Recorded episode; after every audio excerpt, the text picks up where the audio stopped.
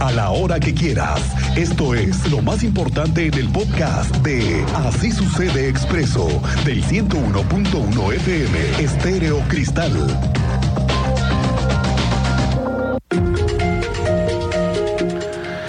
Que tenemos una buena noticia con respecto a temas ambientales, porque el fin de semana se dio lo que tanto tiempo ambientalistas, políticos, pobladores y, por ejemplo, la tierra, la tierra viva, tuvieron que pasar 21 años, siete administraciones municipales, cuatro administraciones estatales y cuatro gobiernos federales para que el polígono de Peña Colorada finalmente Peña Colorada fuese decretado como área natural protegida. Este lunes, luego de la publicación de un decreto en el Diario Oficial de la Federación, el Poder Ejecutivo Federal declaró como área natural protegida la zona de Peña Colorada en los municipios del Marqués y Querétaro y ahora sí nadie le va a poder meter mano, ¿eh? Nadie con una superficie que son más o menos unas 4.900 hectáreas. Peña Colorada fue detenida por años por grupos ambientalistas quienes demandaban su conservación con fines sustentables, pero no crea, ¿eh? fue amenazado muchos años por intereses y por inversionistas que quisieron pues comprar al gobierno. Lo cierto es que no ha sucedido. ¿Qué dice el gobierno ante esta formalidad, Andrea Martínez? ¿Cómo te va? Buenas tardes.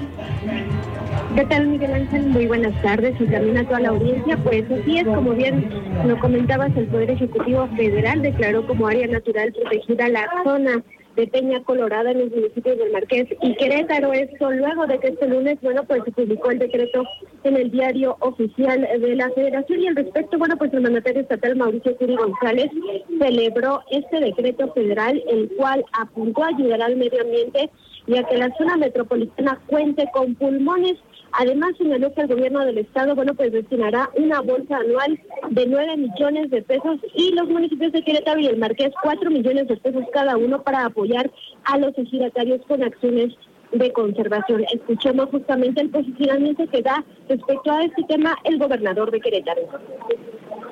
Bueno, yo creo que esto ayuda mucho al medio ambiente, es una, un decreto federal, el señor presidente de la República el 5 de febrero me dijo que lo iba a hacer, y bueno, ya se hizo y es un tema que le corresponde a la federación y nosotros en lo que nos toca estamos apoyando una cantidad al año, tanto el municipio como el Estado, para ayudar a los ejidatarios que se quedaron sin una entrada por esto. Para que estén conservando, estén ayudando si esto nos permita tener pulmones alrededor de la ciudad. Y bueno, también eh, comentar que justamente este decreto declara área natural protegida una superficie de 4.843 hectáreas de la zona conocida como Peña Colorada en el estado de Querétaro. Y bueno, este documento, en este documento también se reconoce que la conservación de Peña Colorada es primordial para la entidad, ya que al encontrarse inmersa en la mancha urbana de los municipios de Querétaro y el Marqués, provee importantes servicios ambientales como captura de dióxido de carbono, generación de oxígeno, infiltración de agua para la recarga de acuíferos, preservación y control de la erupción del suelo y regulación del clima local que brinda a casi un millón de pobladores de la región. También indica bueno que la zona posee una amplia diversidad biológica que aunado a eh, pues, condiciones físicas y climatológicas conforma una zona de relevancia ecológica donde se han registrado alrededor de 250 especies vegetales y más de 160 especies de fauna. Esta fue la información, Miguel Ángel. Sandra Martínez, y es con eso que ya va a estar garantizada y la conservación de esa zona. Bueno, este mes que arranca la primera limpieza del río Querétaro, sí, es que el vocal ejecutivo de la Comisión Estatal de Aguas, Luis Alberto Vega Ricoy, ha anunciado que van a invertirle más de 4 millones de pesos para que deje de ser un río, para que deje de ser un dren y ahora se convierta en un río bien, estamos haciendo, vamos a hacer unas pruebas este, en el municipio de Corregidora primero para ver que el sistema que estamos proponiendo realmente funcione y lo podamos este, extrapolar a todo el río Querétaro, pero ya está, ya, intervino también la Secretaría de Desarrollo Sustentable eh, de Marco del Prete, tuvimos una reunión con él, con Luis Nava, este, con Tania Palacios también, este, para, para llevar a cabo. Es un tema que tengo ahorita también, este, es uno de mis temas pendientes que tengo ahorita con el, con el gobernador, pero es un tema muy ambicioso porque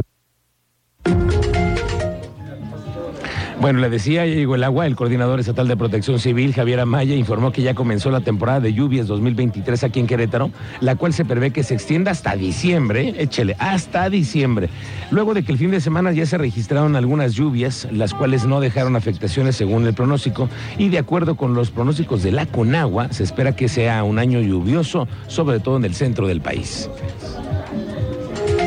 Eh, para el día de hoy se espera un 40% de probabilidad de que ocurra lluvia y de ocurrirse estas serán con las características similares a lo que hemos visto en los últimos días, prácticamente lluvias ligeras o momentos o periodos de lluvias moderadas.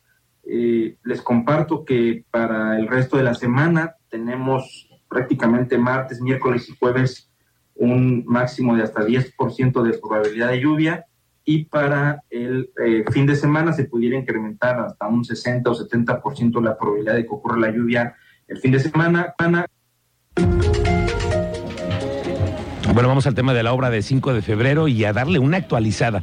Bueno, hasta ahora se han construido 1.8 kilómetros de los 11. Apenas llevamos 1.8 de los 11 kilómetros que van a ser de carriles confinados para el transporte público.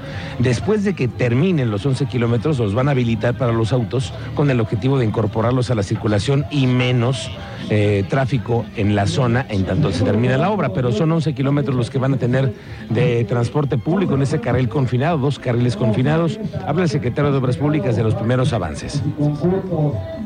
Terminamos de, hacer, de, abrir de, de, de, hacer este carril confinado, evidentemente sí lo vamos a poner en circulación, independientemente de que, pero no para el transporte colectivo. Cuando terminemos las estaciones de transporte colectivo, entonces ya, ya podremos. Mientras tanto, mientras tanto, en cuanto las tengamos terminado, lo que pretendemos es incorporarlo a la circulación. Bueno, este fin de semana, cosas que no habíamos visto recientemente. Teniente Mérida, ¿cómo te va? Muy buenas tardes. Muy buena tarde, Miguel Ángel. Buena tarde a nuestra audiencia. Pues en efecto, este fin de semana en la colonia Las Azucenas se registró pues una agresión con arma de fuego en contra de un elemento de la policía municipal mientras se encontraba en custodia. La mm, policía estatal, después de que se dio a conocer las características del vehículo en la colonia Sauces, resultó en un operativo positivo, deteniendo el vehículo con las características y uno de los sujetos que estaría involucrado. Fue puesto a disposición de la Fiscalía General y comenzaron las indagatorias, se analizaron los indicios además que fueron localizados en el lugar de los hechos, la unidad también fue trasladada en grúa y estamos a la espera de los avances de la investigación con este detenido, a ver qué se informa más adelante. Oye, lo cierto es que la situación médica del elemento que fue agredido con arma de fuego, ¿cómo se eh, encuentra? Se señala que está fuera de peligro y que no pone en riesgo su integridad. Bueno, qué bueno, porque si no sería. Eh, de por sí, la semana pasada tuvieron una mala noticia en la Secretaría de Seguridad Pública Municipal también con el fallecimiento de un elemento. Un elemento involucrado en el carril confinado de Crobus, donde lamentablemente perdió la vida. Bueno, platicamos más adelante este hecho que se dio este fin de semana y del que las autoridades están haciendo una investigación, le digo que profunda. La magistrada presidenta del Tribunal Superior de Justicia, Marila Ponce, dijo que tendrá que solicitar la fiscalía que se reclasifique el caso de la, de la menor de 17 años que murió a consecuencia de un disparo de arma de fuego en Puerta Real. Es que en un inicio se había vinculado por el delito de homicidio calificado en grado de tentativa. Ahora la fiscalía tendrá que reunir los datos de prueba del nuevo delito que tendrá que reclasificar. No se han solicitado una otra orden de aprehensión para otra persona, según confirmó la presidenta del tribunal. Sí, el, 4 de mayo fue la audiencia inicial y se le vincula a proceso por homicidio calificado en grado de tentativa. Ya más tarde eh, se conoce por los medios de comunicación, también un comunicado de fiscalía, que la persona víctima pierde la vida. Entonces ahí sí se tiene que dar un cambio en la reclasificación del delito y eh, tendríamos que esperar a que lo solicite fiscalía. No tiene que hacerlo de inmediato, dado que tiene que reunir ahora los datos de prueba en relación con el nuevo delito por el cual va a reclasificar. Y como ahorita estamos en la etapa de investigación complementaria, después de la vinculación se abre esa etapa, durante este periodo recaba sus datos de prueba y una vez que ya presente la acusación, ahí puede presentar la, nueva clasificación del delito. Oiga, el secretario de Desarrollo Sustentable está anunciando que el próximo 31 de mayo, aquí a finales de mes, va a ser Querétaro sede de la primera edición de la International Automotive Industry Supply Summit 2023. Se trata de un evento que es muy, muy importante para América Latina y todo lo que tiene que ver con las casas que tienen producción de vehículos. Bueno, pues todas estas industrias relacionadas con 12 países como Estados Unidos, Canadá, China, Alemania, Japón y Portugal, y vienen 26 estados del país que también están en esta misma ruta de, los, de la producción de vehículos. Habla el secretario de Desarrollo Sustentable de las oportunidades que se pueden generar. algo que es importante mencionarle la relevancia que está teniendo este evento para no solo nuestra economía, la economía del Estado, sino la, el desarrollo de la industria automotriz. Eh, ya nos confirman los organizadores y estoy seguro que nos platicarán un poco más eh, acerca de ello en, sus participaciones, pues que ya hay más de 100 compradores automotrices a nivel global, en el cual las empresas, especialmente las queretanas y las que deseen hacer negocio en, en este encuentro internacional, podrán solicitar su cita de negocios bueno, regresemos al tema del mercado de la Cruz y la polémica que hay entre los locatarios con el tema del nuevo estacionamiento o el que se pretende instalar ahora o construir ahí en el mercado de la Cruz.